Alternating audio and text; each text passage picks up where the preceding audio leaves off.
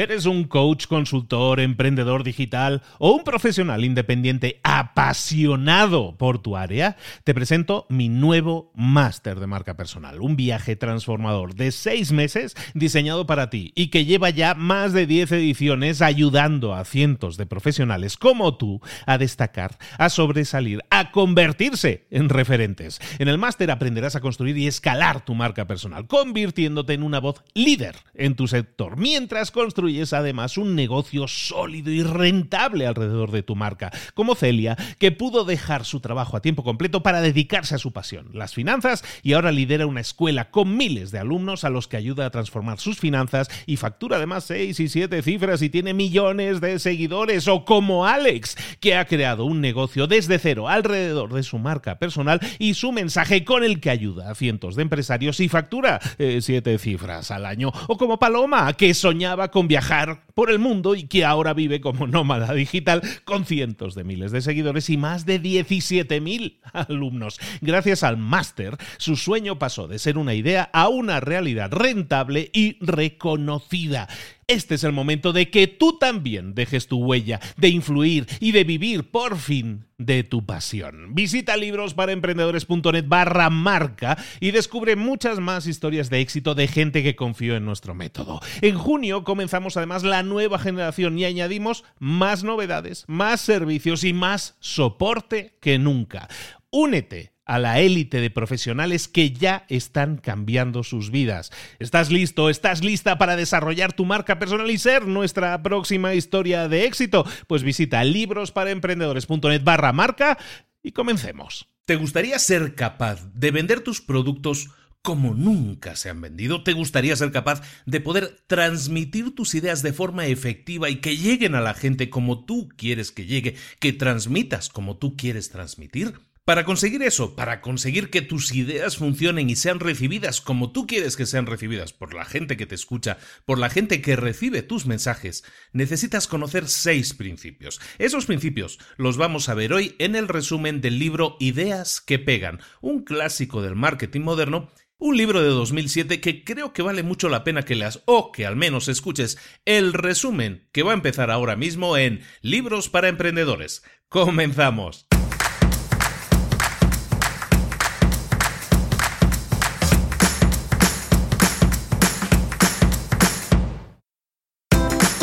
Bienvenidos al podcast Libros para Emprendedores. Para alcanzar el éxito en cualquier negocio que quieras emprender, debes formarte, debes estudiar, aprender para emprender. Y para ello, no hay nada mejor que un libro.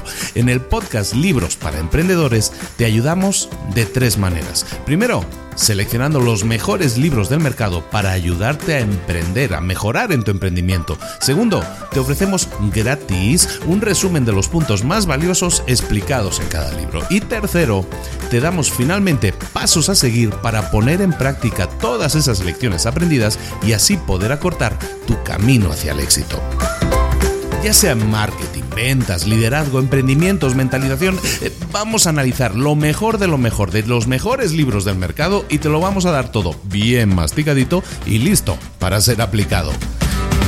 Soy Luis Ramos, empresario y emprendedor, y voy a acompañarte, si me lo permites, en este camino. Sin más, comenzamos.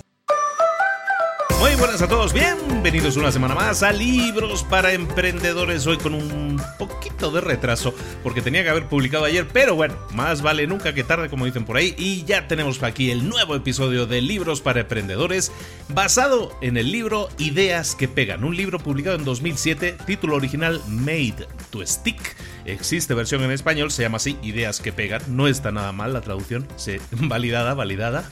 Aunque, como siempre, ya sabéis que ya, ya lo hemos comentado muchas veces, yo acostumbro a leer los libros en la, en la versión original siempre que sea posible y entienda el idioma. Y en este caso sí, es en inglés, Made to Stick. Y yo me voy a basar no en ninguna traducción, sino en el resumen en inglés. Lo aviso porque a lo mejor alguien tiene la versión en español y hay alguna palabra que cambia o lo han traducido diferente. Bueno, sorry, una disculpa.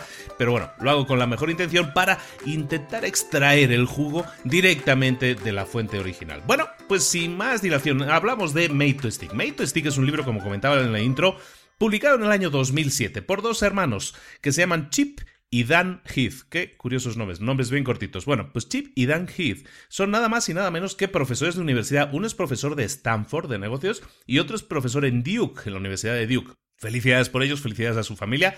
Perfectísimo. El hecho es que Dan y Chip escribieron en el año 2007 este libro, no ha sido el único que han escrito, han escrito ya dos más muy interesantes. Hay uno que salió el año pasado que me gusta mucho, que se llama, no está traducido, se llama decisivo, ¿no? Cómo hacer mejores decisiones en la vida y en el trabajo. Ese me interesa mucho que un día lo veamos, ¿no? Y luego hay otro que publicaron en el año 2010 que se llama Switch, cómo cambiar las cosas cuando el cambio es complicado, cuando es difícil, pero ahora sí nos centramos en su primer libro. Su primer libro, que se llama así Made to Stick, Ideas que pegan, es el resultado de los estudios de ambos hermanos, de las charlas, de los cursos que ellos daban, y son charlas que daban sobre el tema de la comunicación, cómo comunicar ideas. Y esto está íntimamente relacionado con temas de marketing, ¿no? Y por eso, este libro que ha estado durante años en la lista de los libros más vendidos, está traducido como a creo que como a 30 idiomas, es decir, es un exitazo. Es un libro que teníamos que tratar aquí. Y aparte es un libro que a mí me encanta, es un libro básico para los conocimientos que uno quiere aplicar como emprendedor.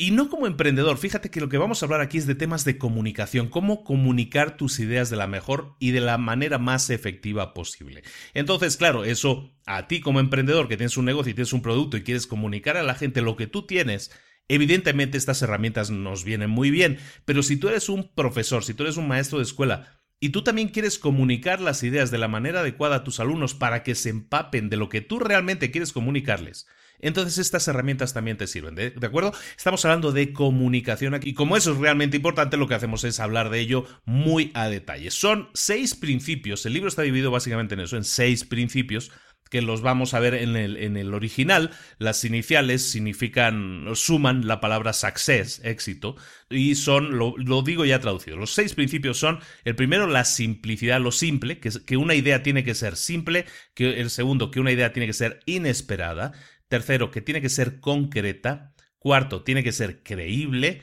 Quinto, tiene que ser emocionante, tiene que contener emoción. Y sexto, tiene que contener o tiene que tener un, una historia. Esos son los seis principios, son lo que vamos a tratar ahora. Si, si crees que te interesa, si crees que es algo que puede ser interesante para ti, yo por adelantado te digo que sí que lo es. Quédate por aquí un rato, quédate una horita conmigo y vamos a repasar los dos. Y entramos directamente en materia. ¿Por qué es importante que utilicemos estos principios? Pues como decimos, para que nuestras ideas, como dicen en el libro, peguen. Y de esa manera podamos transmitir mejor lo que sea que queramos transmitir. Sean conocimientos, sea la idea de un producto, sea tratar con una persona que a lo mejor podría invertir en nuestra empresa, todo eso es lo mismo, se trata de comunicar, comunicar, comunicar nuestras ideas de manera efectiva. Es lo que vamos a aprender aquí. Principio número uno. Tenemos que hacer que nuestra idea sea simple. Cuando nosotros intentamos comunicar algo, lo tenemos que hacer de una manera simple. ¿Por qué? Porque si nosotros em, complicamos en demasía, complicamos demasiado, cuando nosotros hablamos, cuando nosotros transmitimos ideas, cuando nosotros, imagínate que, por ejemplo, yo estoy haciendo una charla, ¿no? Delante de 100 personas, que casualmente lo voy a estar haciendo muy pronto. Tú no puedes intentar transmitir en una hora de charla o en una hora y media de charla, lo que sea. En una hora de charla tú no puedes transmitir el contenido no sé, todo tu contenido, todo un curso completo. No puedes dar un curso completo en una hora. Lo que tienes que hacer es reducirlo, hacerlo simple, dejarlo en las mínimas ideas posibles, pero ideas efectivas y poderosas. Básicamente el primer principio es que tu mensaje sea simple.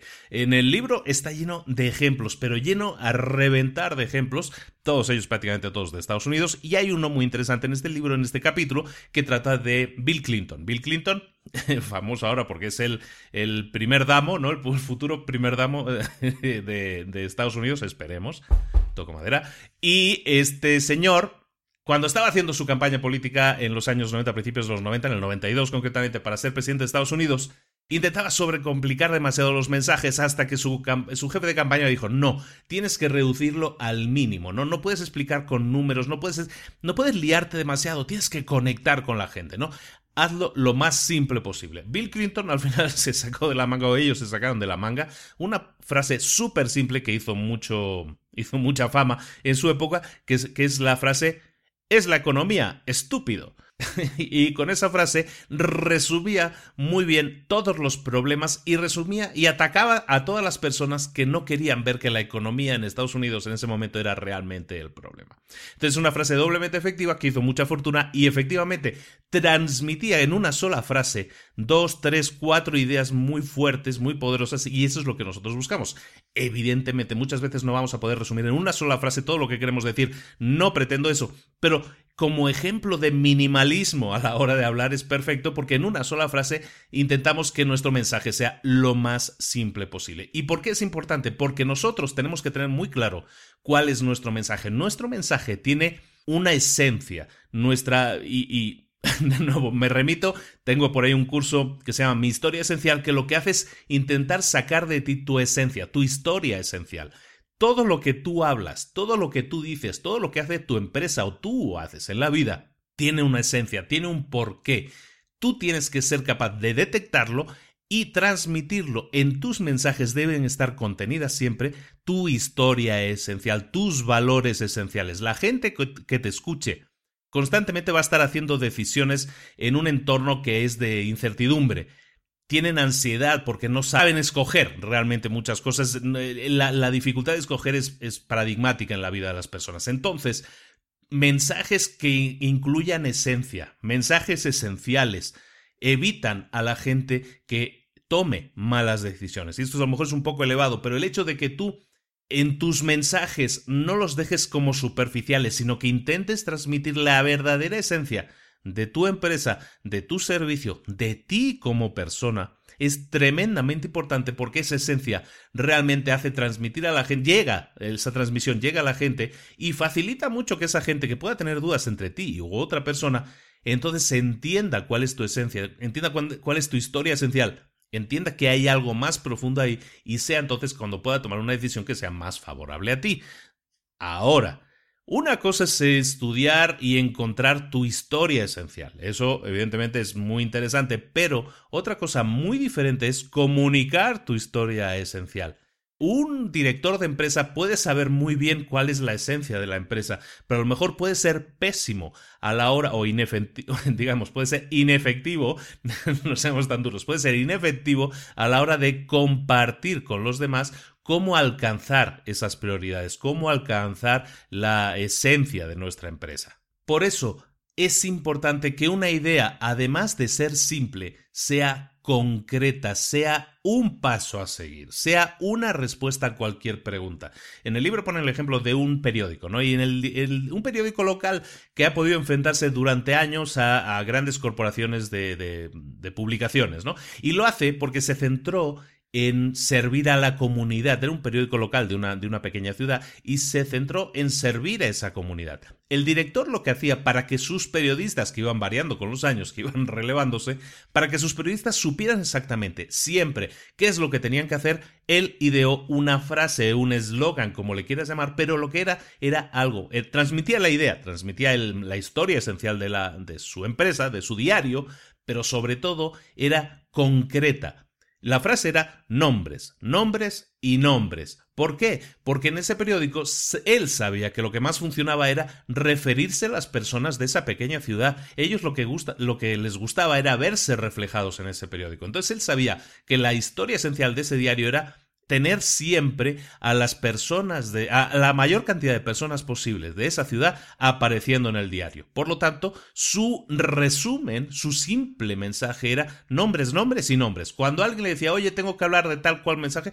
pon nombres, nombres y nombres. Era una respuesta súper simple, súper concreta, que es lo que estamos hablando, que sea concreta, y que servía para que todos se ubicaran perfectamente y supieran posicionar cómo debían enfocar esa noticia que estaban escribiendo. Entonces, por lo tanto, sepamos eso, cuando hablamos de simple, de una historia simple, tiene que transmitir tu esencia y tiene que ser compacta. Pero falta un último punto para que una idea simple sea una idea que pegue también. Para que una idea pegue, tiene que tener también profundidad. ¿De qué hablamos cuando hablamos de profundidad en una idea? Pues hablamos de lo siguiente, cuando nosotros intentamos comunicar un mensaje, es muy difícil a veces decir, ¿sabes qué, Luis? Yo no voy a poder resumir en una simple frase todo lo que tengo que decir, es muchísimo. Entonces lo que tenemos que hacer en ese caso es hacer que nuestras ideas sean profundas. Esa profundidad, ese arraigo, ¿no? Como una raíz de, de un tronco, de un árbol, ese arraigo lo conseguimos acudiendo a lo que se llaman esquemas predefinidos o esquemas anteriores. ¿Qué es eso exactamente? Que esto suena muy elevado, ¿no? Es muy simple en realidad. Lo que se trata es que busquemos analogías con cosas que ya existen. Si un profesor de colegio quiere transmitir a un niño la idea de cómo son los electrones eh, y cómo son los átomos y los electrones, protones, todo eso, el, profesor, aunque no sea así realmente, aunque realmente un átomo sea más bien una nube sin forma, el profesor para poder explicarlo acude a una analogía. Todos hemos estudiado lo que es un átomo y a lo mejor, aunque no sepamos muy bien cómo es, todos tenemos la imagen de cómo es un átomo. Y básicamente es un esquema del sistema solar. Tenemos el Sol en el centro, que sería el núcleo, y tenemos luego electrones, que pueden uno o más electrones, que pueden estar girando alrededor de ese núcleo. Es un sistema, un sistema solar como el que nosotros conocemos. ¿Por qué? Porque los niños tienen ese esquema ya engranado en su mente, saben lo que es el sistema solar, entienden que hay un centro y que el otro gira alrededor. Entonces, para explicarle a un niño un átomo es mucho más fácil hacerlo mediante un esquema de algo que ya conoce. Entonces, cuando dicen, oye, ¿cómo es un átomo? Pues mira, un átomo es como el sistema solar, pero en pequeño. Acudimos a la simplicidad pero partiendo de un esquema más complejo. Es mucho más, es mucho más fácil explicarles, es como el sistema solar, que no explicarles lo de la nube de electrones.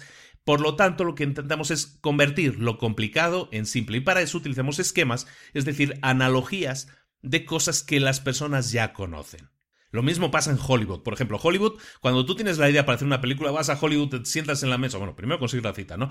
Te sientas en la mesa del productor de turno y le haces un pitch. Un pitch es básicamente eh, venderle la idea de una película, en este caso. Pero bueno, un pitch en general, y es alguna frase que se utiliza mucho en los negocios, un pitch es un pitch de ventas, ¿no? Es venderle a alguien la idea de algo, ¿no? Entonces, si vas a Hollywood y vas a vender tu idea, normalmente no estás 40 minutos explicando al productor, no, y luego sale una niña y luego sale un niño, no sé qué. No, lo que le dices es en una frase un titular para que la persona entienda inmediatamente y diga esto me interesa o no me interesa.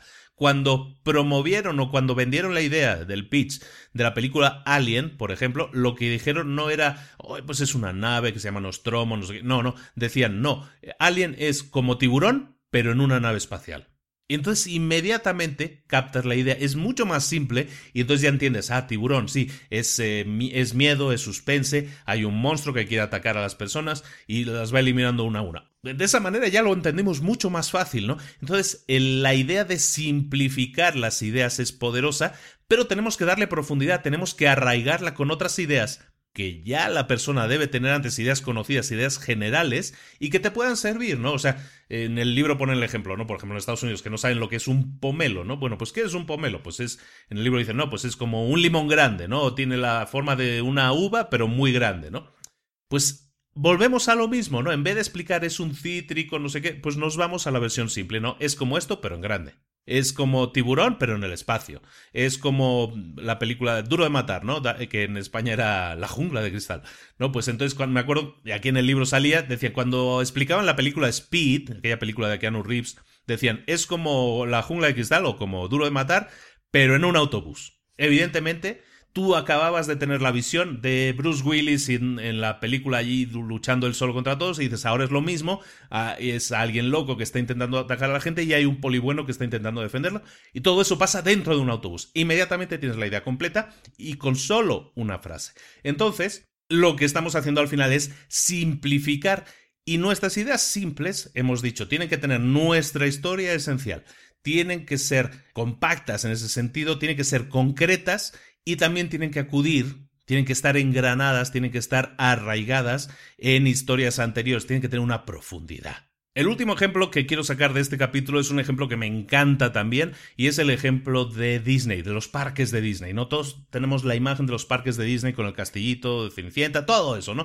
La gran imagen de los parques de Disney, un negocio que funciona increíble y está montado al milímetro y tiene mucho que ver con muchas cosas que hablamos siempre de cómo crear sistemas y todo eso. Bueno, En este caso, lo que vengo a destacar en el libro es que ponen como ejemplo a Disney de cómo meter una idea simple en tus trabajadores. En este caso no estamos hablando de venderle a los demás, sino de venderle a tu propio equipo. Y es un tema que sale recurrentemente también en el libro. El vender ideas no es algo que se hace solo externamente, sino que también se debe hacer internamente. La gente acostumbramos, la verdad yo también soy culpable de eso, acostumbramos a centrarnos en, en vender a los demás, en vender hacia afuera, vender nuestros productos, pero no muchas veces nos acostumbramos a construir ese sentimiento de equipo, a vender nuestras ideas de la manera correcta a nuestro equipo. Disney sí lo hace y en sus parques, por ejemplo, lo que hace es teatralizarlo todo, por llamarlo de alguna manera. Crea el concepto de que no estamos en una empresa, sino estamos en un gran teatro. Las personas que trabajan allí no se llaman trabajadores, se llaman ni empleados, se llaman miembros del reparto. Los miembros del reparto no tienen entrevistas de trabajo, ellos hacen una prueba para conseguir un papel y cuando caminan por el parque ellos están en el escenario. La gente que visita Disney son invitados, no son clientes. Y los trabajos que ellos tienen son actuaciones. No utilizan uniformes, utilizan disfraces.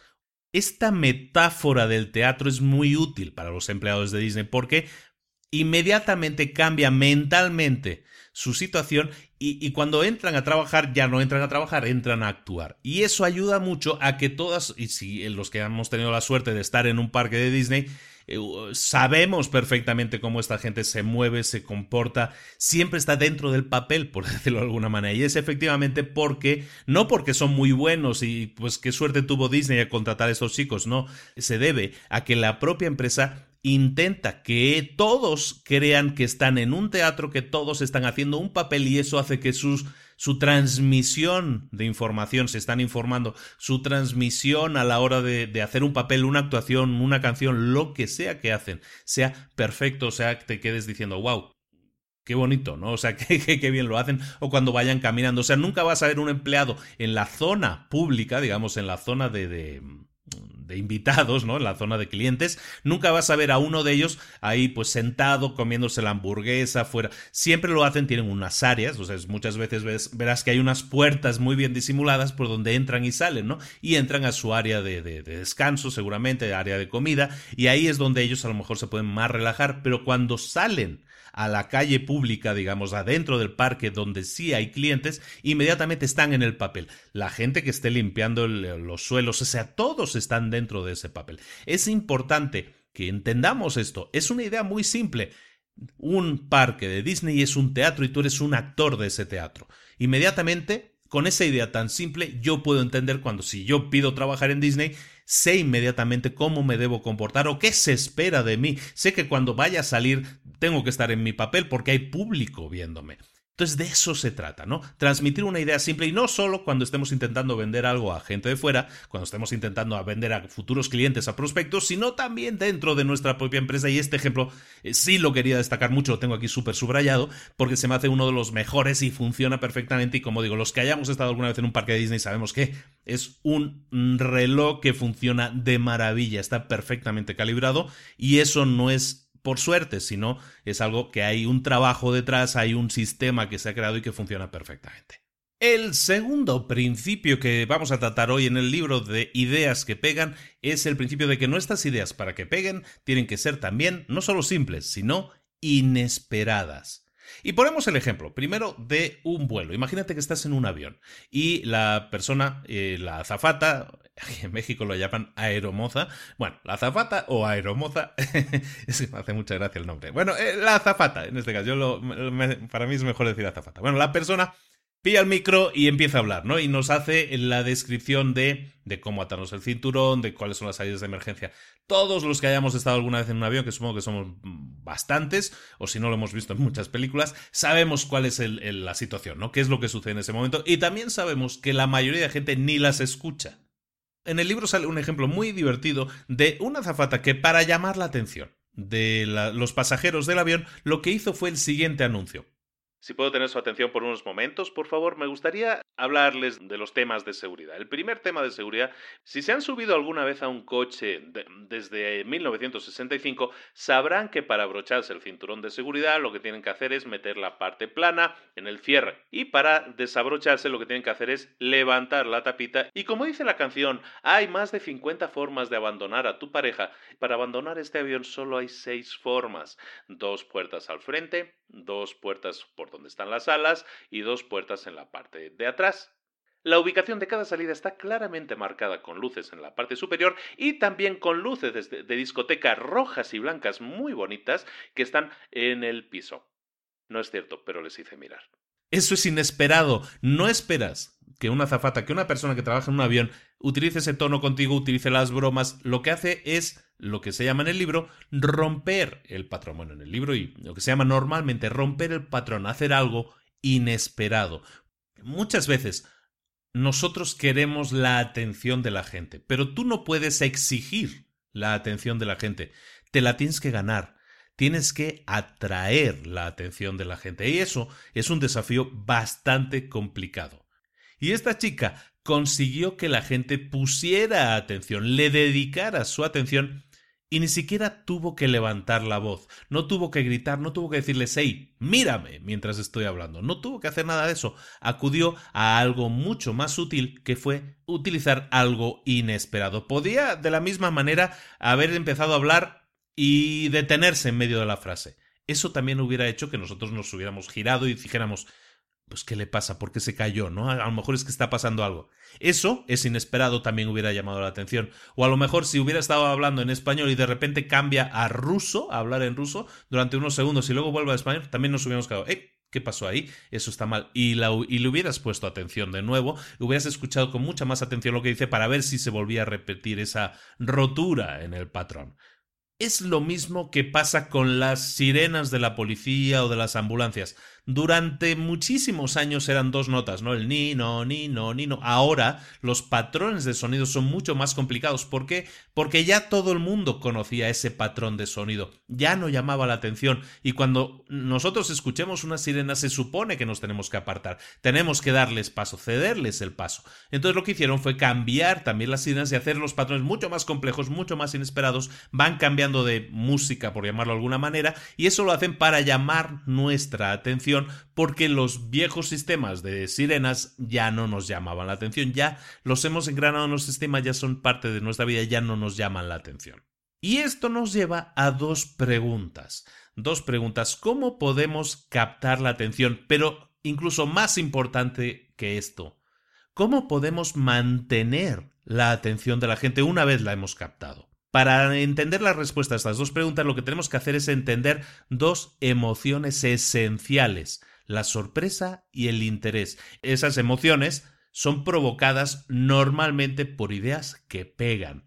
La sorpresa, la sorpresa es algo que hace que nos llamen nuestra atención. ¿De acuerdo? Hay muchas ideas que pegan que son sorpresivas y por eso nos provocan que giremos la cabeza o que abramos más la oreja para escuchar mejor lo que está pasando. La sorpresa llama nuestra atención, pero el interés es lo único que va a hacer que mantengamos la atención. Entonces es muy importante que distingamos ambas cosas porque muchas veces nos centramos solo en llamar la atención, pero no en mantenerla. Y vamos a ver las formas en que podemos llamar la atención y también en mantenerla, mediante la sorpresa o mediante el interés. La primera forma de llamar la atención es rompiendo el patrón de lo que las personas esperan escuchar o esperan ver para después arreglarlo. Es lo mismo que hace la azafata. La azafata nos rompe el patrón primero cambiando la forma en que transmite las noticias, pero al final lo arregla, o sea, nos está realmente dando la misma información, pero lo ha hecho rompiendo el patrón, haciéndolo de una forma inesperada.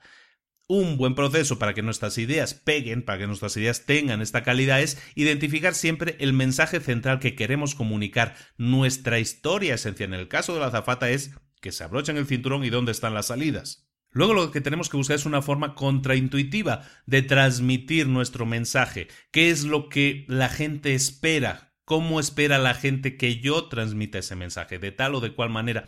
Y entonces lo que hacemos es buscar ese patrón que podemos romper, buscar esa cosa que la gente espera, que es estándar, y lo que hacemos es romperlo. Pero, ojo, siempre teniendo en cuenta que nuestro mensaje tiene que llegar al final a donde nosotros queremos. ¿no? El tercer punto sería comunicar tu mensaje de forma que rompamos precisamente esas máquinas que son las personas, son las mentes de las personas que están programadas para esperar el mensaje de una determinada forma, y una vez lo hemos roto, lo que hacemos es arreglarlo de nuevo. Le decimos, hey, pero lo que queremos decirte es esto realmente, ¿no? Hay muchos anuncios, sobre todo en el libro viene el comentado y, sí también me vienen a mí muchos a la memoria, en los anuncios de seguridad vial, ¿no? Muchas veces estamos viendo anuncios que parecen de, de, coches, ¿no? El típico anuncio que se ve la familia, se ven a los niños jugando en el coche, esas típicas imágenes con todos sonriendo y que todos van hablando y tal, y de repente, inesperadamente, hay un choque y la gente pues fallece. Y son los típicos mensajes de seguridad vial, de deberías tener puesto el cinturón, deberías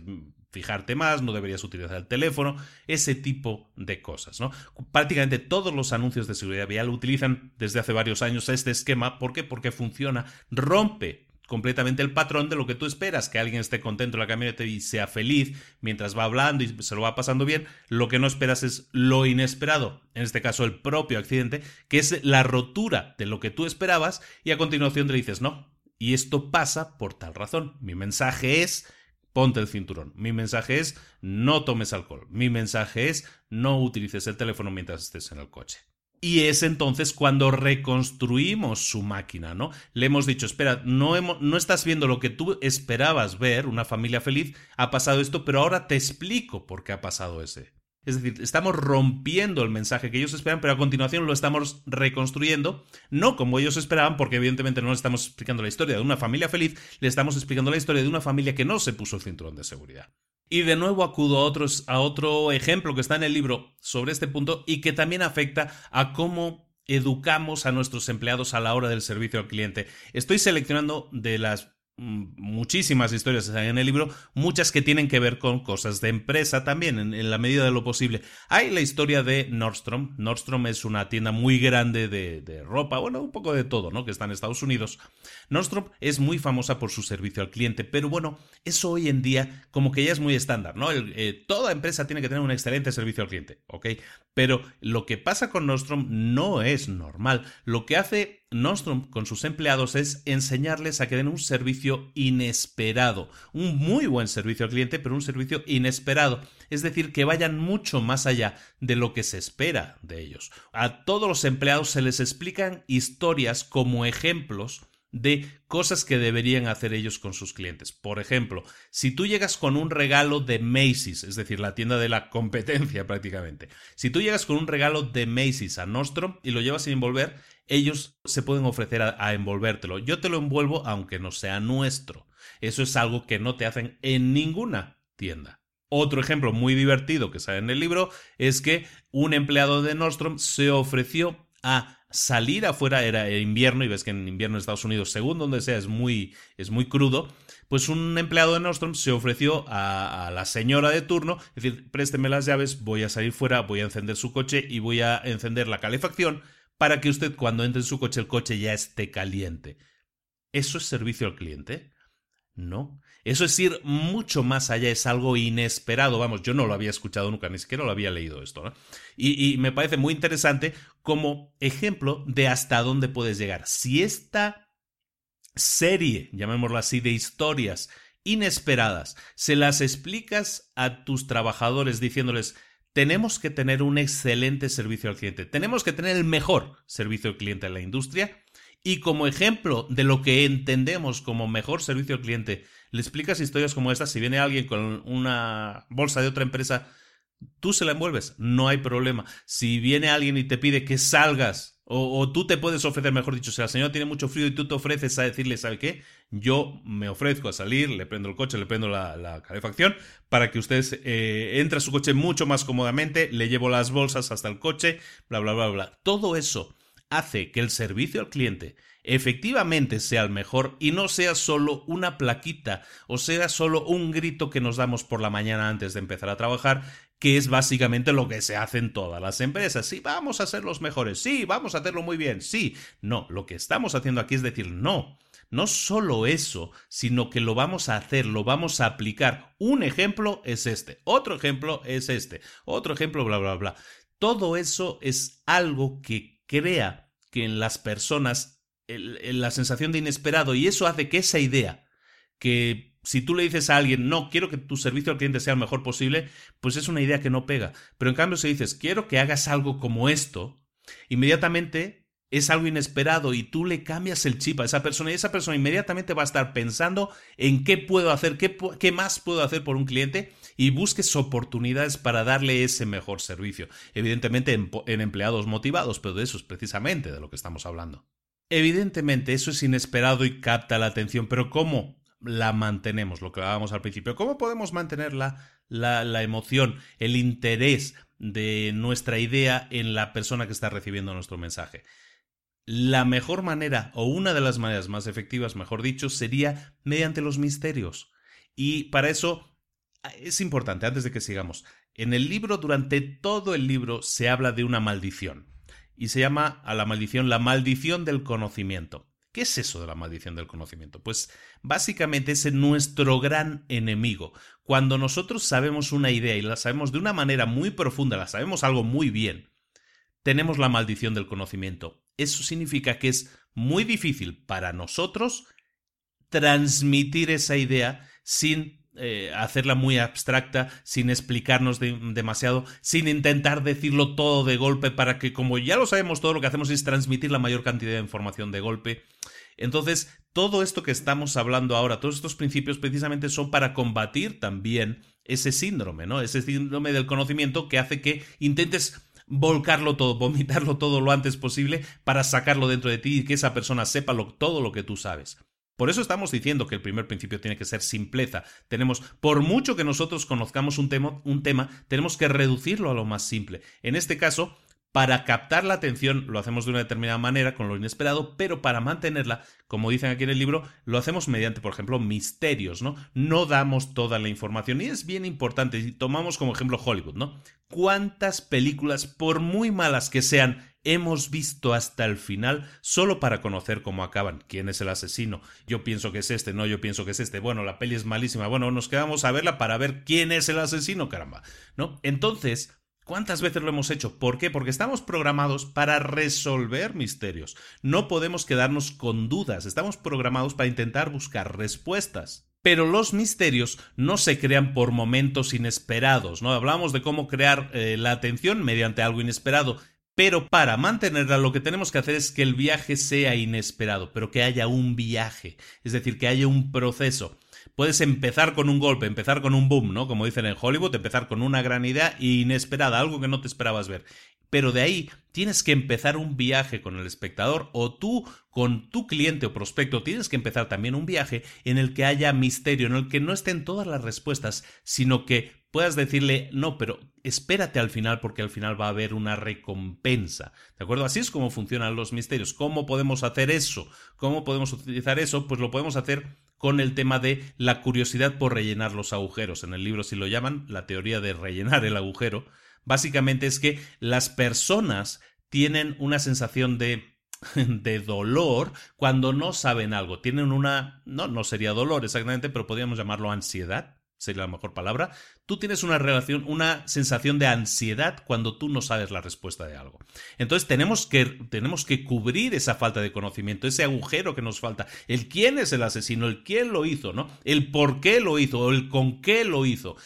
Todo eso son dudas que nosotros podemos tener y eso hace que podamos ver una película hasta el final, por muy mala que sea, o que a lo mejor veamos una serie de 22 capítulos en un año y, y tardemos 8 meses o 9 meses en tener la respuesta a algo, aunque luego incluso nunca la tengamos, y no estoy hablando de Lost, o sí, estoy hablando de Lost, pero claro, tengamos eso en cuenta.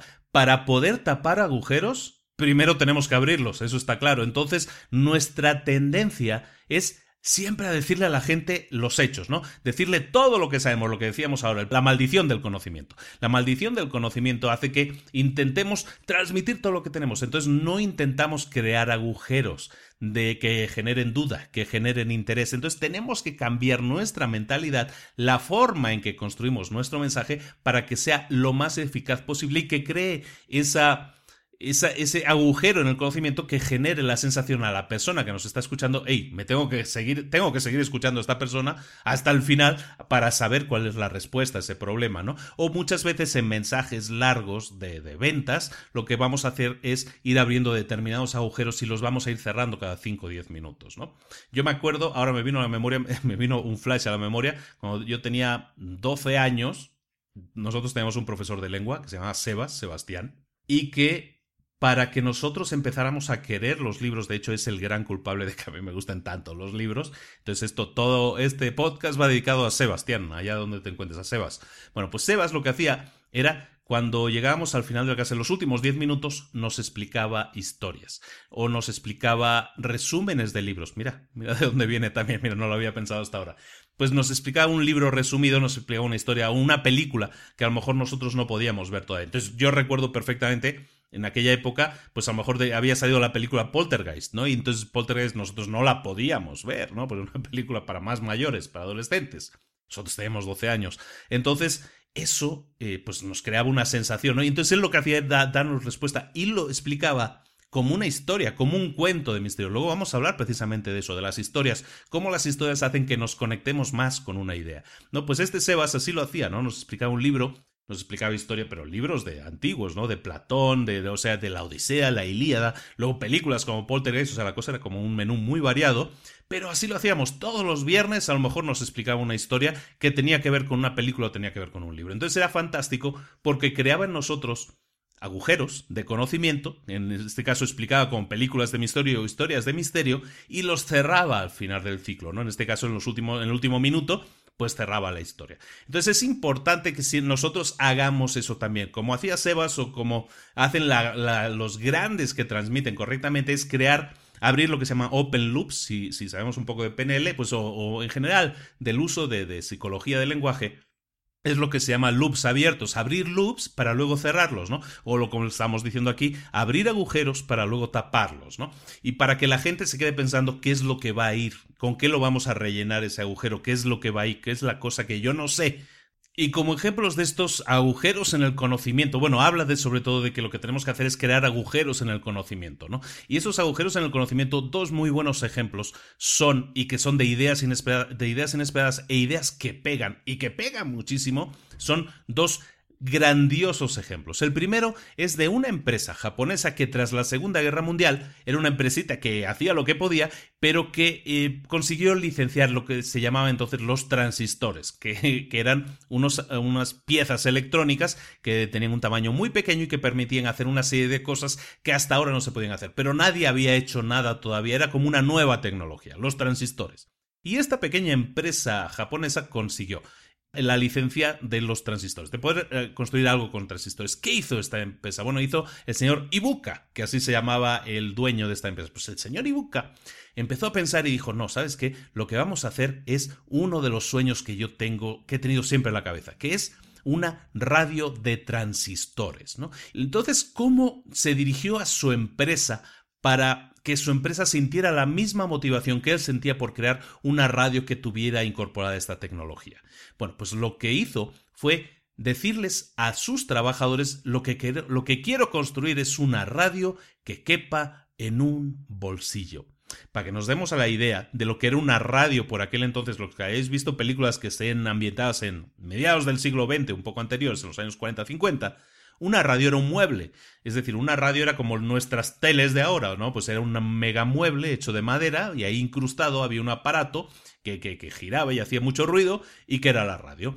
Entonces este señor, su idea era decir, ¿sabes qué? Voy a conseguir una radio que quepa en un bolsillo. Y ese es el reto, esa es la idea inesperada. Eso evidentemente creaba un agujero en el conocimiento, pero creaba también la expectativa de cómo vamos a responder a esa pregunta.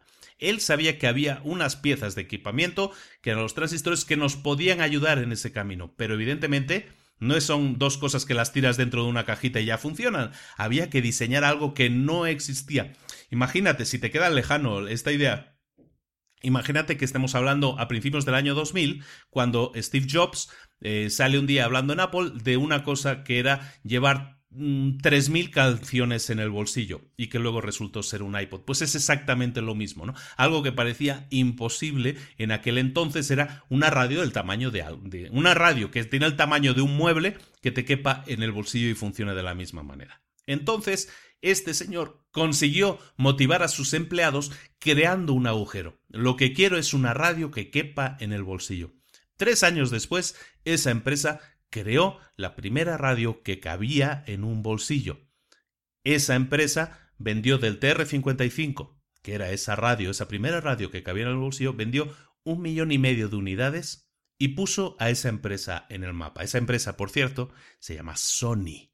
Y la misma técnica exactamente utilizó el presidente por aquel entonces de Estados Unidos, eh, Kennedy, JFK, el famoso JFK, cuando ah, en el año 1961 estaban perdiendo la carrera por el espacio. Imagínate, estamos en la Guerra Fría, Rusia contra Estados Unidos, se han, después de la Segunda Guerra Mundial, se han enfriado, nunca mejor dicho, las relaciones, se produce la Guerra Fría, se divide en Alemania, bla, bla, bla. Bueno, Rusia empieza a acelerar tecnológicamente y consigue poner el primer satélite en el espacio. Después eh, lo consigue Estados Unidos, pero el primero fue Rusia.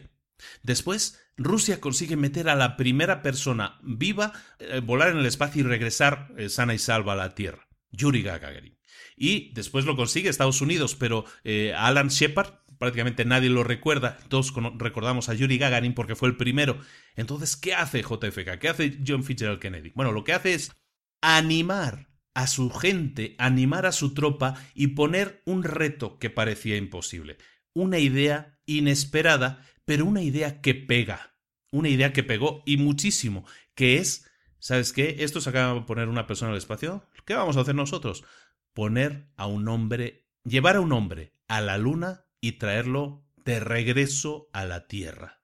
Y eso lo vamos a hacer antes de que acabe esta década de los años 60. Eso, exactamente eso, es lo que hizo JFK. Eso inmediatamente que creó un agujero y además una fecha límite, ¿no? Es una idea que pegaba, una idea conquistadora. Los ingenieros inmediatamente tuvieron una meta a definir. Evidentemente no sabían cómo responder, cómo cerrar ese agujero. Pero imagínate que esto fuera una empresa, este señor le puso a sus gentes un, un reto a superar que él pensaba que serían capaces. No tenían ninguno la respuesta. Supieron que tenían que trabajar en equipo para conseguirlo y empresas que tenían que hacer desde trajes espaciales hasta empresas que tenían que hacer máquinas que tenían que aterrizar en la luna, máquinas que tenían que permitir la respiración, máquinas que tenían que permitir la comunicación a tanta distancia. Es decir, muchas empresas, muchos ingenieros, mucha gente se puso a rellenar ese agujero inmenso que acababa de crear JFK, ese agujero inmenso que lo había hecho mediante la creación de una idea inesperada y que pondría, en este caso, a su país, a Estados Unidos, en la delantera por mucho de esa carrera espacial, de esa competencia, de esa carrera que estaban manteniendo Rusia y Estados Unidos. El hombre pisó la luna en 1969 ya había muerto JFK, pero los ingenieros, tan potente era su idea, tan pegadiza fue su idea, que consiguieron llevar a cabo esa proeza, que no fue nada fácil de hacer y ahora mismo está volviendo a suceder. ¿No habéis escuchado de alguien llamado Elon Musk que dice voy a llevar a gente a Marte? ¿No te parece algo como de otro mundo, pues es exactamente lo mismo, se está repitiendo la misma idea. Y es una idea conquistadora, es una idea que pega, es la misma idea de llevar al primer hombre a la luna, o es la misma idea de convertir algo que era un mueble en convertirlo en algo que te cabe en el bolsillo. Estamos en esa época, ¿no? En que muchas ideas son ideas que pegan porque son ideas innovadoras, inesperadas y que crean un agujero que nosotros deseamos poder rellenar ya sea el que lo va a crear o ya sea nosotros para saber si va a haber una respuesta, si va a llegar una persona a Marte, si va a haber unas gafas que nos vamos a poner y vamos a ver todo analizado de una determinada manera, se van a incorporar a nuestra vida, unas gafas con las que cuales podemos grabar todo. Todo eso que nos rodea, esa tecnología, algo que un tema que me apasiona, ya lo he comentado más de una vez, Todo eso es algo que nos rodea y son ideas inesperadas y son ideas que pegan porque precisamente eso crean agujeros de conocimiento que deseamos rellenar, ya seamos nosotros los a los que nos estén motivando a que lo rellenemos, o ya sea otras personas, simplemente como usuarios, y estén dispuestos a decir, quiero saber el final de esa película. El tercer punto, y creo que es con el que vamos a acabar el capítulo de hoy, sabes que no tenía yo la idea que nos íbamos a extender tanto, vamos a dividir este libro en dos partes, es muy interesante y sí quiero detenerme en cada punto y analizarlo en profundidad, entonces vamos a hacer dos partes. Eh, vamos a acabar con este capítulo, con el tercer capítulo, y los otros cuatro capítulos que yo creo que van a ser un poco más ágiles, los vamos a dejar para el próximo lunes, ¿te parece? Lo que vamos a hacer es lo siguiente, hablar del tercer punto, que es que una idea para que pegue tiene que ser también concreta. Y lo que hacemos en este capítulo con, esta, con este principio de, de, que una idea tiene que ser concreta, básicamente es batallar contra la maldición del conocimiento, lo que hablábamos, ¿no? De que cuando nosotros tenemos el conocimiento de algo, tenemos la intención siempre de explicarlo todo, o como ya sabemos tanto de ese tema, lo que utilizamos a veces son abstracciones, intentamos utilizar lenguaje más elevado, ¿no? Y para veces, por ejemplo, por ejemplo, yo que, que estudié temas de, de, informática, ¿no? De sistemas, de computación, de todo esto, páginas web, para mí es muy fácil hablar de lo que es una página web, de lo que es una instalación de WordPress o de lo que, es, lo que es un plugin o lo que es un dominio, o lo que es el hosting, o lo que es el housing. Hay muchas cosas y muchas palabras que yo puedo intentar abstraer, ¿no? Pero cuando hablo con unas personas, esa es la maldición de mi conocimiento. Yo sé a lo mejor mucho de ese tema, entonces lo que intento siempre es no abstraerme. Lo que, el gran mensaje que te tienes que llevar de este capítulo es precisamente eso, que tienes que ser concreto. ¿Qué es lo que hace que algo sea concreto? Si tú puedes examinar algo con tus sentidos, entonces esa cosa es concreta. Y entonces te ponen el ejemplo, por ejemplo, en el libro hablan de, de los motores, ¿no? Si tú dices coche tiene un motor de alto desempeño, alto desempeño, ¿qué es eso? Eso es algo abstracto. Pero si tú dices, no, este es un motor V8, ¿no? Que tiene 8, no sé qué, no sé cuánto, y funciona de tal o cual manera. Eso es concreto. Eso es algo que puedes palpar, que puedes tocar. Entonces, el hecho de utilizar palabras como alto desempeño, todo ese tipo de conceptos son conceptos abstractos. ¿Qué tenemos que hacer si queremos que nuestro lenguaje, que nuestra transmisión de ideas llegue perfectamente a la gente, sobre todo a gente novata, que no tiene por qué conocer el tema, que es lo que sucede en la mayoría de los casos? Para ayudar a la gente a, lo que, entienda, tenemos que utilizar el, el lenguaje más concreto posible. Si tienes que intentar llevar una idea a una habitación llena de gente y no estás seguro segura de que ellos conocen el tema, tienes que ser completamente concreto y utilizar lenguaje, llamémosle, seguro. Y llegamos a otro de los grandes ejemplos del libro que me encanta porque otro de mis temas, y muchos ya lo sabéis, es el tema también de la educación que me, a veces me subleva cómo se gestionan las cosas en temas de educación. Bueno, Aquí hay un ejemplo de educación y es una comparativa de cómo se enseñan matemáticas en Estados Unidos, recordemos este libro es estadounidense, cómo se enseñan en Estados Unidos y cómo se enseñan en Japón. La idea que nosotros tenemos en la cabeza de los niños japoneses es que todos los niños son como genios en las matemáticas, genios con el violín, genios con estas cosas. Y efectivamente son genios en las matemáticas, pero no porque sean superdotados o porque tengan una habilidad especial, sino porque se les enseña de manera diferente. Cuando tú le enseñas matemáticas a un niño de Estados Unidos, se lo enseñas de una manera abstracta, pero en cambio, cuando se le enseña a un niño matemáticas en Japón, o en Corea, en, países asiáticos de ese, de ese rumbo, lo que se hace es enseñarles mediante ejemplos, se les enseña de forma concreta. Si tú estás en el patio jugando a fútbol con tres niños y de repente llegan dos y después uno más se les une, ¿cuántos niños están jugando ahora? Ah, pues entonces ese es un ejemplo concreto. Dices, estoy jugando yo, estaba jugando con tres niños, somos cuatro, llegan dos, somos seis, llega el último, somos siete. La respuesta es siete. De esa manera le estás enseñando matemáticas. ¿Cómo les enseñan a restar? Pues lo que hacen es a lo mejor ponen 50 objetos en la mesa, 50 tejas, 50, eh, no sé, a lo mejor piezas de como una especie de dominó, lo que sea que utilicen.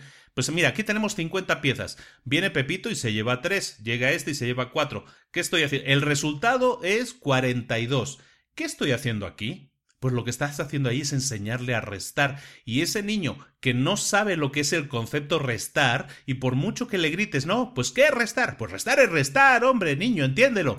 Tú no le puedes decir eso al niño y que lo entienda. Lo que haces es decirle, enseñarle visualmente lo que está sucediendo. Tú tenías 50, ahora tienes 42. ¿Qué hemos hecho? Hemos físicamente quitado cosas, le estamos enseñando a restar. Esa forma de enseñanza no es algo que se utilice generalmente en Estados Unidos, por la encuesta te estoy diciendo, y estamos hablando de 2007, es muy reciente, no se le enseña en Estados Unidos y eso hace que, por ejemplo, que los niños en Japón sean mucho más avanzados en matemáticas o en, la, enseñanza en matemáticas o la entiendan perfectamente, se engrane de una manera más automática en su mente que para una persona que lo ha aprendido mediante técnicas abstractas que se le hace mucho más complicado, primero, captar la atención del niño, captar el interés del niño y hacer que esa idea se pegue. En este caso estamos hablando de educación, pero eso es exactamente lo mismo para cualquier idea que tú transmitas. Si tú estás vendiendo perfumes, si tú estás vendiendo cursos, si tú eres un maestro, si tú eres lo que sea que estés vendiendo, entre comillas, ¿no? Porque puede ser que no estés vendiendo nada como tal, pero estás vendiendo una idea, estás transmitiendo una idea. Tienes que intentar que el lenguaje sea lo más concreto posible. Hay una máxima, precisamente, me vino a la cabeza. En, en copywriting, que es el arte de, de escribir publicidad, básicamente, el arte de escribir textos de publicidad, en copywriting hay una máxima que dice que para que un texto sea bueno, se dé por bueno, tiene que estar escrito como si lo fuera a leer un niño de tercero de primaria. Esto es, si tú tienes, en este caso que estamos hablando de nueve años, ocho o nueve años, es decir, tienes que escribir para un niño de ocho o nueve años. ¿Por qué? Porque el lenguaje que utilizas con un niño de ocho o nueve años, un niño de tercero de primaria, es diferente que el lenguaje que utilizarías con un adulto. Entonces, lo que estamos diciendo aquí, o lo que dicen en copywriting, lo que se dice en marketing, básicamente es hagas eso, que estés siempre pensando que te diriges a un niño, en cuanto al lenguaje que utilizas, ¿eh?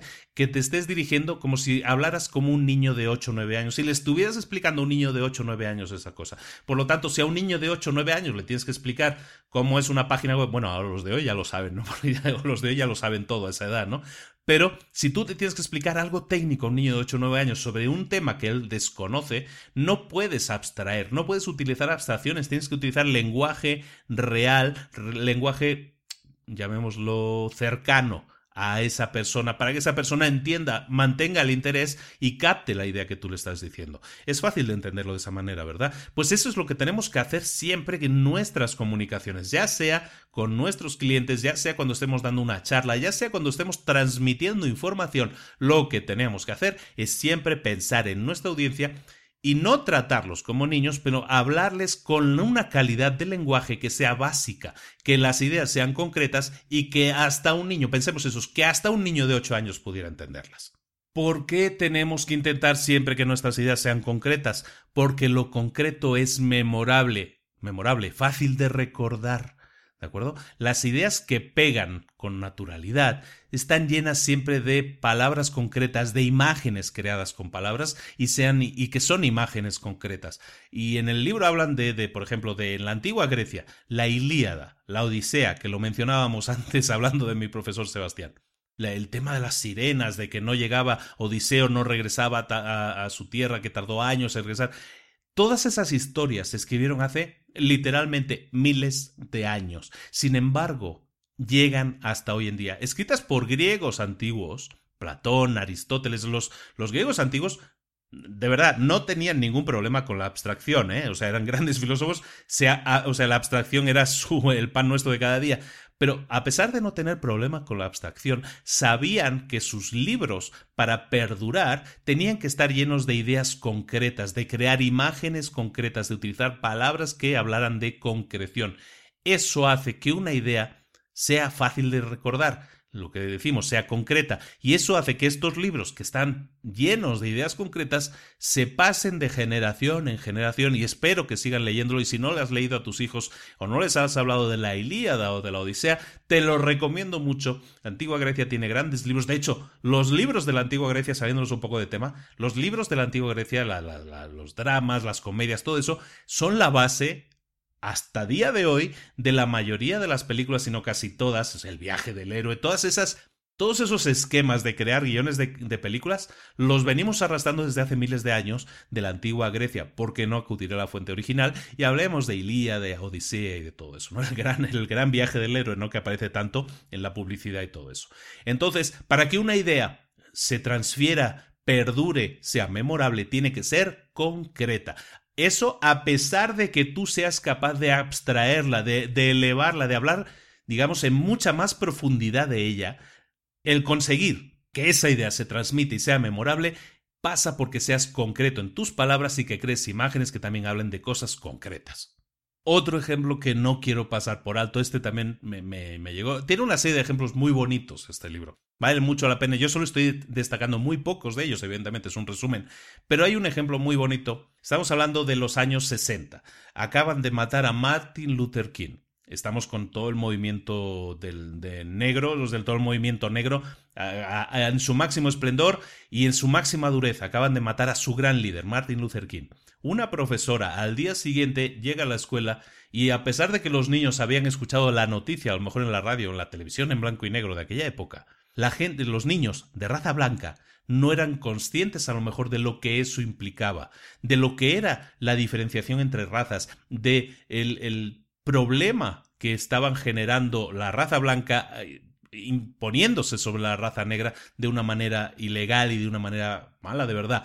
Esta profesora lo que hizo para que estos niños entendieran realmente la gravedad del problema, y ese es el gran ejemplo, me encantó, fue algo inesperado pero muy concreto. Lo que hizo fue decirle a los niños, bueno, para que entendáis lo que está pasando, vamos a clasificar a los niños por color de ojos. Los niños con los ojos azules se van a sentar delante y van a tener la preferencia. Los niños que tengan color, eh, color de ojo oscuro se van a sentar detrás y van a llevar un collar y van a ser tratados como personas inferiores. Inmediatamente, y esto luego han hecho incluso películas, han hecho experimentos en universidades en el tema de los presos y los policías de, cárcel. ¿Os acordáis de ese, de ese experimento? Hicieron un par de películas, una alemana se llamaba El experimento, buenísima, sobre, también sobre este tema. Es básicamente la misma idea, pero a un nivel un poco inferior, no, no, no tan duro. Entonces pusieron a los niños de ojos oscuros atrás con un collar y dicen, y estas personas van a ser inferiores durante el día de hoy. Inmediatamente, los niños de ojos azules, los superiores, entre comillas, empezaron a portarse mal con los otros, empezaron a, em, a responder, a maltratar física o psicológicamente a los otros. Y los que tenían el collar empezaron también a portarse erráticamente, a por ejemplo no poder concentrarse. Es que, maestra, no puedo leer bien por el tema del collar, me molesta, me siento raro, me siento rara. Inmediatamente asumieron ese rol de inferioridad. Lo que pasó al día siguiente fue que la maestra muy inteligentemente dijo, no, perdón, ayer me equivoqué. Los que tienen que llevar el collar, los que tienen que sentarse atrás, los que van a ser inferiores son los de ojos azules, no los de ojos oscuros. Partieron la clase de nuevo, pero esta vez a los que habían sido superiores ahora eran inferiores y los que habían sido inferiores pasaron a ser superiores. Y se repitió el mismo tema y la gente que se encontró debajo en el escalón social que esa maestra había creado, dijo, es que me siento mal, me siento mal, me siento mal por lo que nos está pasando. Esa maestra la reunieron 15, 20 años después con sus alumnos, esta es una historia real, la los reunieron a todos y los reunieron para un programa de, de, televisión, en la PBS, en la, en la televisión pública, los reunieron 15 años después. Y la gente, todavía, la gente que había participado en ese experimento, los niños que habían estado en esa clase, esa historia tan concreta esa experiencia, el haber experimentado de forma real vivirlo, que no, no, hay nada más concreto que vivir algo o vivir una experiencia lo más real posible, esas gentes habían estado totalmente conmovidas y a día de hoy o a día del momento que les entrevistaron, 15 años después, todos eran muy conscientes de que habían vivido ese experimento, de que habían vivido esa sensación, de que habían sentido esa sensación de inferioridad, el haber sido tratados mal, y eran muchísimo más conscientes de lo que era el problema de la raza negra contra la raza blanca que estábamos hablando en los años 60. Entonces, fíjate cómo una idea puede pegar. Estamos de nuevo hablando de temas educativos. ¿Cómo puede inspirarte eso a ti como emprendedor? Pues te puede inspirar a la hora de crear una experiencia concreta. Cuando la gente vende un coche y te invita a probar el coche, estamos hablando de cosas ya completamente diferentes, cuando la gente te invita a probar el coche, te está invitando a vivir la experiencia, no hay nada más concreto que eso. Por eso cuando crees un producto, tú también puedes crear lo más cercano a tener el producto. Lo más cercano a entender el problema de la raza negra era sentirte inferior, hacer que te sintieras inferior. Si tu tema es vender un coche, hazles probar el coche. Si tu tema es mm, hacerles que prueben un curso, que pruebe una aplicación que tú has creado, lo que sea que tú estés vendiendo, hacer una prueba. Em, por ejemplo, cuando vamos a Estados Unidos, vamos a un centro comercial, ¿no? Hay muchas tiendas que venden una especie de, de, pan dulce y ese tipo de cosas, una señorita, en, solo hace una tienda realmente, una señorita agarra uno de los panes recién salidos del horno, calentito, rico, dulce, riquísimo, de esos de roles de canela se llaman. Entonces empieza a dártelo a probar, empieza a dártelo a probar y te da probaditas y ahí va por el pasillo repartiendo. ¿Te puedes creer que te quedas ahí esperando a que te dé tu trocito, que a lo mejor mide un centímetro cuadrado, pero inmediatamente ya lo has probado, ya has sentido la sensación de lo que se siente al comer eso y está recién hecho? No te están dando el duro que le sobró, te están dando el mejor posible, el recién sacado, y dices, no puede haber nada más rico que esto. Me quedo aquí, hago filo y me compro uno entero, porque ya he vivido, ya he sentido lo que se siente al probar eso. Ahora lo que quiero es la experiencia completa. Quiero probar más, no, no quiero solo un bocado, quiero 20 bocados, ¿no? Es exactamente eso, a eso me estoy refiriendo, a ser concreto también, ¿de acuerdo? A ser muy específico con el lenguaje y luego también a ser concreto a la hora de hacer sentir cómo es vivir una experiencia y esto lo estoy orientando mucho más a temas de negocios. De los seis principios que vamos a revisar en este libro, probablemente el de ser concreto es probablemente el más fácil de aplicar en nuestra vida, pero también es probablemente de los más efectivos. El único problema que nos encontramos ahí, o que nos vamos a encontrar ahí muchas veces, va a ser el de que nos olvidemos, eh, no nos demos cuenta de que estamos entrando en campo abstracto, de que estamos intentando elevar nuestro discurso. No intentemos eso.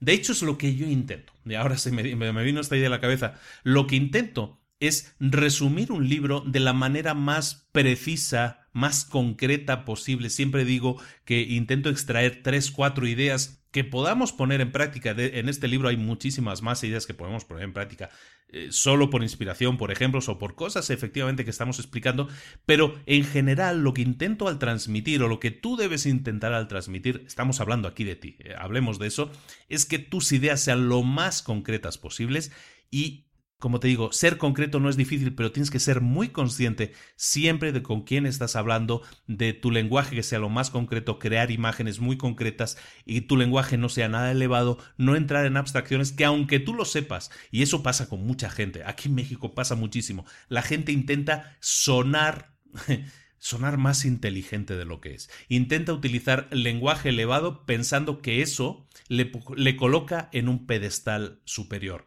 No lo hagas, no utilices eso para intentar elevarte sobre los demás. Eso no lo consigue, eso te separa, eso pone una barrera.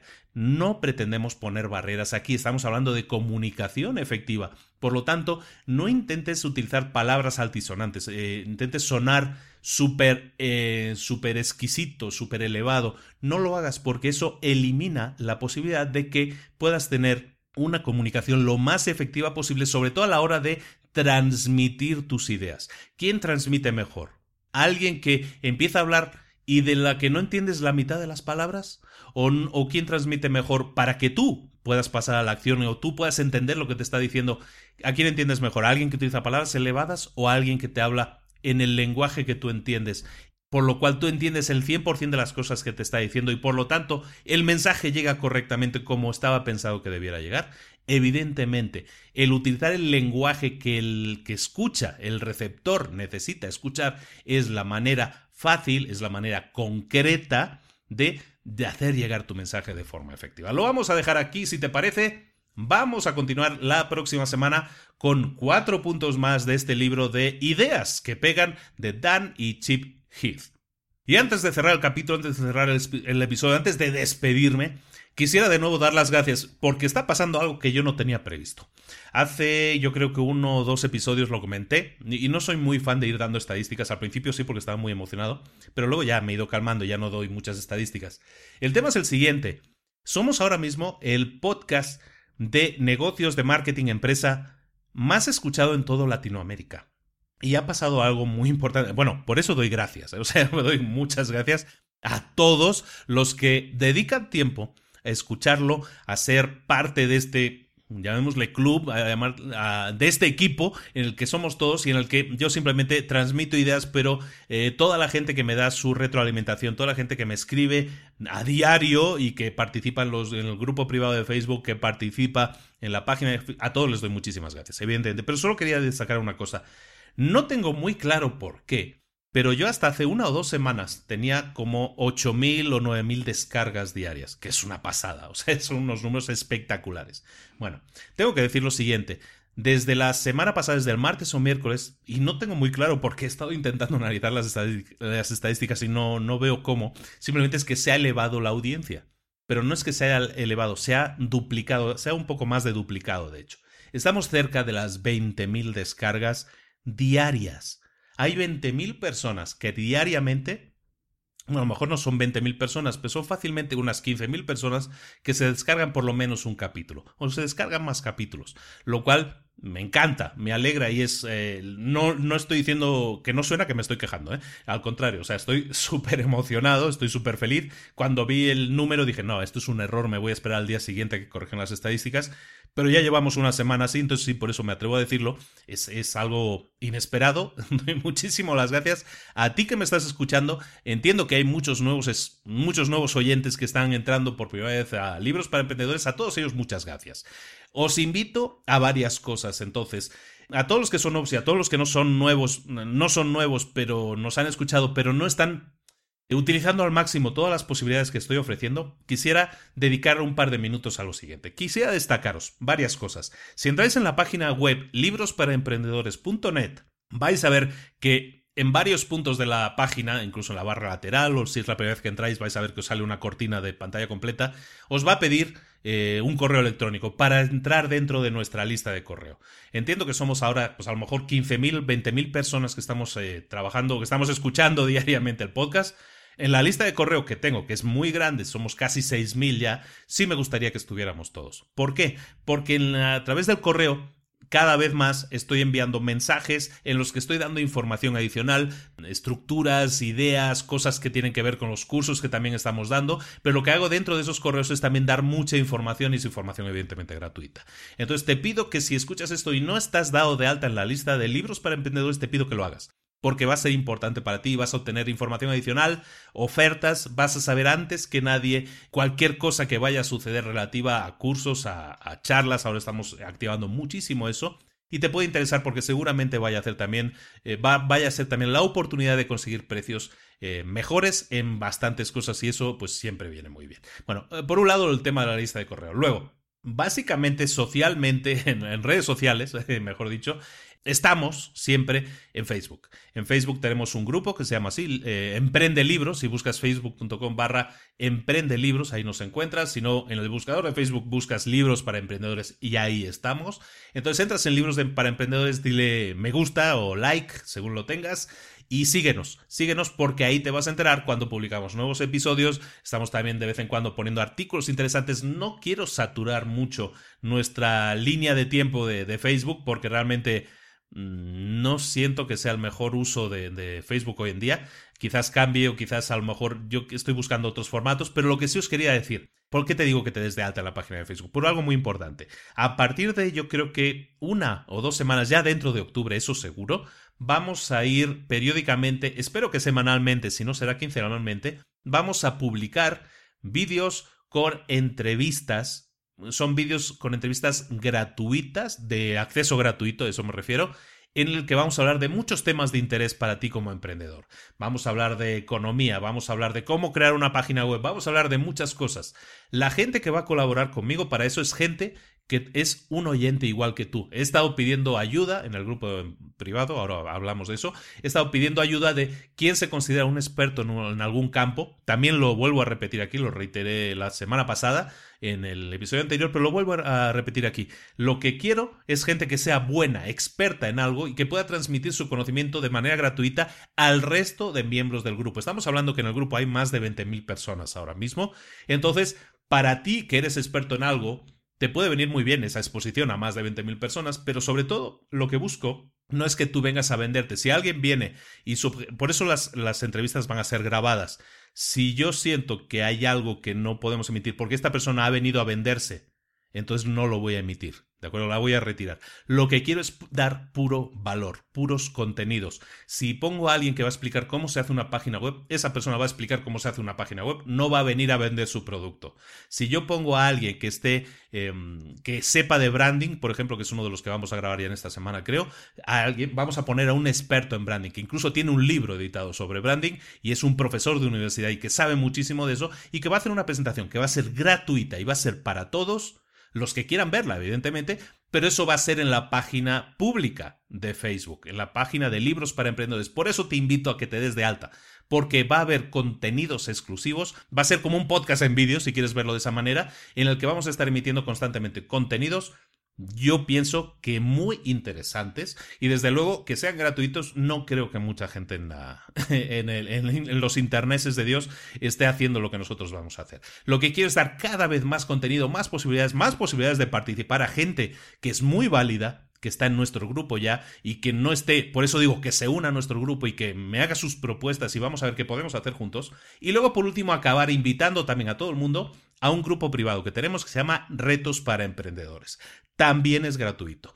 También funciona increíble. Tenemos casi 2.000 personas no todas participan, esa también es mi queja, pero ¿qué hacemos en ese grupo? Cada mes yo estoy iniciando un reto un reto en el que todos están invitados a participar gratuitamente. Hemos empezado, ya, estamos en el tercer reto. El primer reto fue el de La Mañana Milagrosa, un libro que hemos visto aquí hace, hace unos meses ya.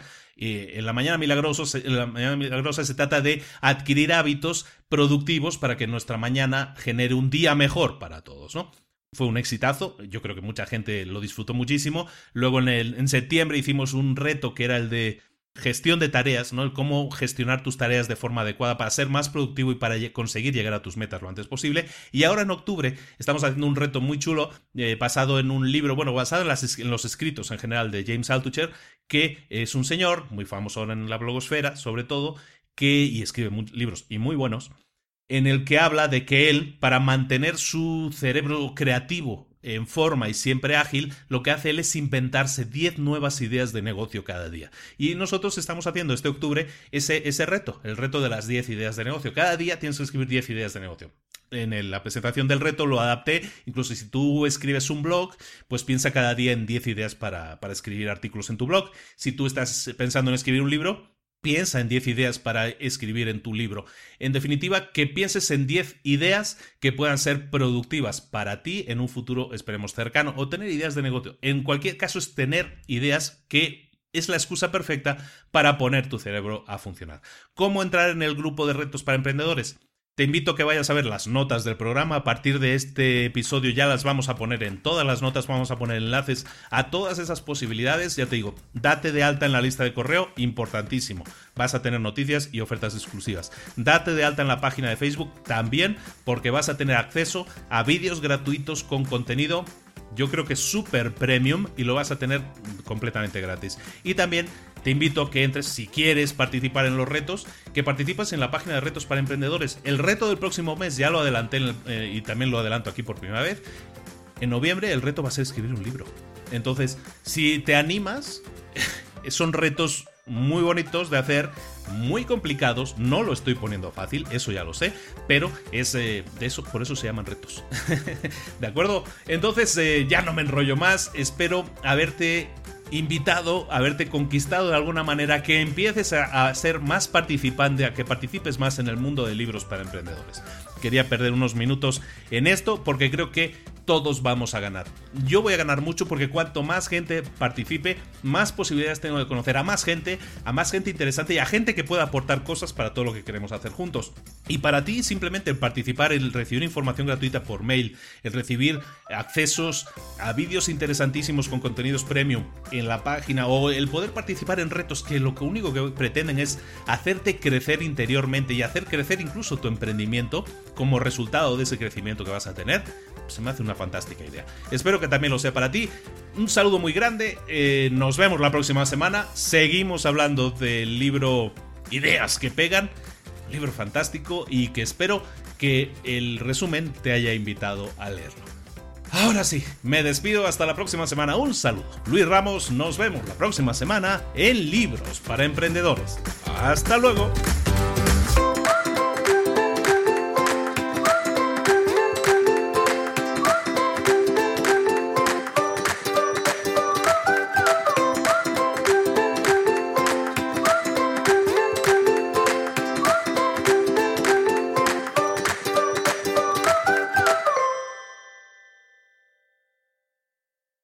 ¿Eres un coach, consultor, emprendedor digital o un profesional independiente apasionado por tu área? Te presento mi nuevo máster de marca personal, un viaje transformador de seis meses diseñado para ti y que lleva ya más de 10 ediciones ayudando a cientos de profesionales como tú a destacar, a sobresalir, a convertirse en referentes. En el máster aprenderás a construir y escalar tu marca personal, convirtiéndote en una voz líder en tu sector, mientras construyes además un negocio sólido y rentable alrededor de tu marca, como Celia, que pudo dejar su trabajo a tiempo completo para dedicarse a su pasión, las finanzas, y ahora lidera una escuela con miles de alumnos a los que ayuda a transformar sus finanzas y factura además seis y siete cifras y tiene millones de seguidores, o como Alex, que ha creado un negocio desde cero alrededor de su marca personal y su mensaje con el que ayuda a cientos de empresarios y factura eh, siete cifras al año, o como Paloma, que soñaba con viajar por el mundo y que ahora vive como nómada digital con cientos de miles de seguidores y más de 17.000 alumnos. Gracias al máster, su sueño pasó de ser una idea a una realidad rentable y reconocida. Este es el momento de que tú también dejes tu huella, de influir y de vivir por fin de tu pasión. Visita librosparaemprendedores.net barra marca y descubre muchas más historias de éxito de gente que confió en nuestro método. En junio comenzamos además la nueva generación y añadimos más novedades, más servicios y más soporte que nunca. Únete a la élite de profesionales que ya están cambiando sus vidas. ¿Estás listo? ¿Estás lista para desarrollar tu marca personal y ser nuestra próxima historia de éxito? Pues visita librosparaemprendedores.net barra marca y comencemos.